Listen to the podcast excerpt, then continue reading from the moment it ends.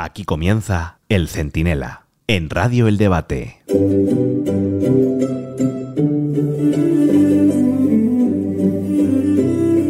Bueno, ya saben que Pedro Sánchez, el tío, se cree Spiderman, ¿eh? ahí con sus poderes sociales arácnidos. Pero en realidad es, pues, rompetechos. Todo lo que toca se rompe. Ahora intenta nuestro Kennedy de polígono tapar su costalazo en las encuestas y en el debate, denunciando que Feijó miente, conspira y socava las instituciones. Y va a la Junta Electoral Central, que, para mundarse, y ese mismo día que dice estas barbaridades le abre expediente sancionador. Apenas 10 días de las elecciones generales, precisamente por eso que él denuncia por, y cito literalmente, vulnerar el principio de neutralidad que los poderes públicos están obligados a respetar durante el periodo electoral. Cierro comillas. Ahora el tema es si le va a llegar a tiempo la notificación de la Junta Electoral, porque tal y como está Correos, en vísperas del 23 de julio, uno no sabe ya si fiarse del todo. Soy Antonio Naranjo, esto es el Centinela Express, y en un momento se lo explico todo.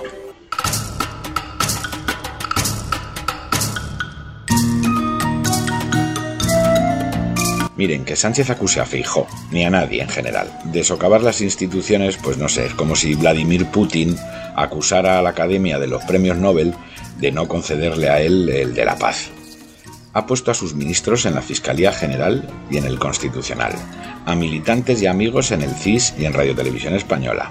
Ha gestionado una pandemia con un comité de expertos inventado, que solamente esto era para dimitir. O sea, el comité de expertos una pandemia, ciento y pico mil muertos, diciendo que todas las decisiones las adoptaba con ellos y luego resulta que no existe. Fin, ha convertido la discrepancia democrática de medios de comunicación, empresarios y rivales políticos en conspiraciones siniestras de señores del puro. Estos señores del puro. Señores del puro sería su suegro cuando tenía las saunas esas, en fin, para darse mimos a cambio de un módico precio.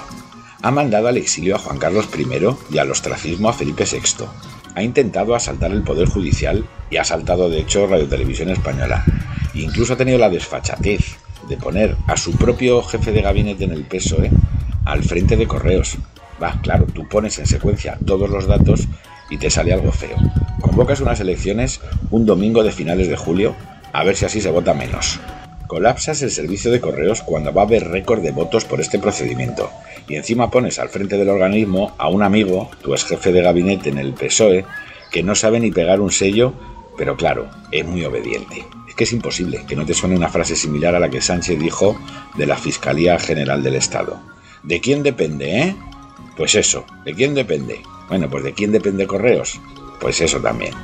A todo ello se le pueden añadir además las denuncias de los sindicatos postales, de comisiones obreras y UGT, que, no son precisamente enemigos de Sánchez. O sea, tiene que estar pasando lo más grande para que los sindicatos, que son, en fin, ministerios, más ministerios todavía, eh, del propio gobierno de Sánchez, tengan que levantar la voz. O sea, mal tienen que ver la cosa para que uno de sus representantes, Regino Martín, diga públicamente cosas como esta. No, me consta que están engañando a los sindicatos, a los trabajadores y a la población, ¿no? Y que el ciudadano empieza a estar cabreado con razón. Y quedan cinco días hasta el 16 para recibir la, la documentación del voto por correo. Por tanto, si no hay carteros para llevar la documentación y no hay apertura de oficinas, es evidente que Correos no está tomándose en serio el voto por correo, el presidente de Correos no está facilitando el voto y el gobierno no parece que esté encariñado con que la gente vaya a votar. Son, señor Sánchez, los profesionales de correos quienes denuncian que solo han podido repartir hasta ahora 600.000 de los 2 millones de votos por correo solicitados y subiendo, que pueden ser 2 millones y medio. Son ellos quienes denuncian que no tienen recursos para atender el alud de peticiones. Son ellos quienes desvelan que no se han ampliado los horarios de las oficinas. Y son ellos quienes señalan al enchufado de Sánchez, al tal Serrano, este que no sabe pegar ni un sello ni escribir una postal, como culpable de todo eso. Miren, probablemente la sospecha del pucherazo es excesiva. Ni aunque Sánchez quisiera, que yo no sé si quiere o no, vamos, tampoco me sorprendería, podría hacerlo con facilidad. Hay muchos sistemas de control que lo evitarían. Pero sí hay otra forma, más civilina, de que parezca un accidente. Que no vote todo el que quiera por problemas técnicos. Y esa duda es insoportable en una democracia que Sánchez, como nadie, ha devaluado. Que yo he sobremojado con él, vamos, que es que lo que no podía pasar con él siempre ha pasado. Por eso no hay que permitir que le pida explicaciones ni a Feijó ni a nadie por preguntarse por la eficacia de correos. Hay que exigírselas a él, como con Marruecos, con el Falcon y con Chapote, claro, que esa es otra. Ya no es que se haga Sánchez el ofendidito con lo de que te vote Chapote, también se lo hace Bildu. Bildu, es que es increíble, Bildu.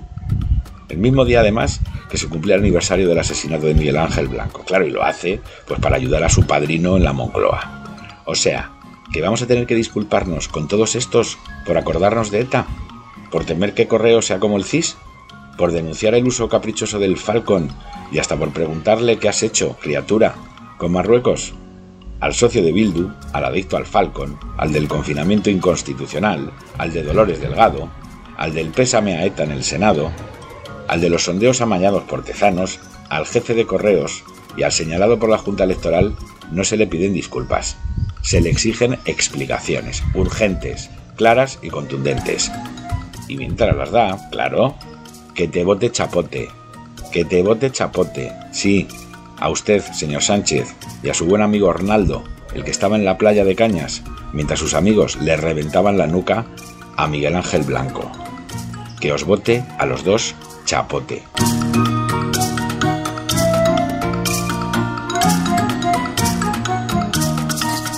El Centinela, con Antonio Naranjo. Radio El Debate.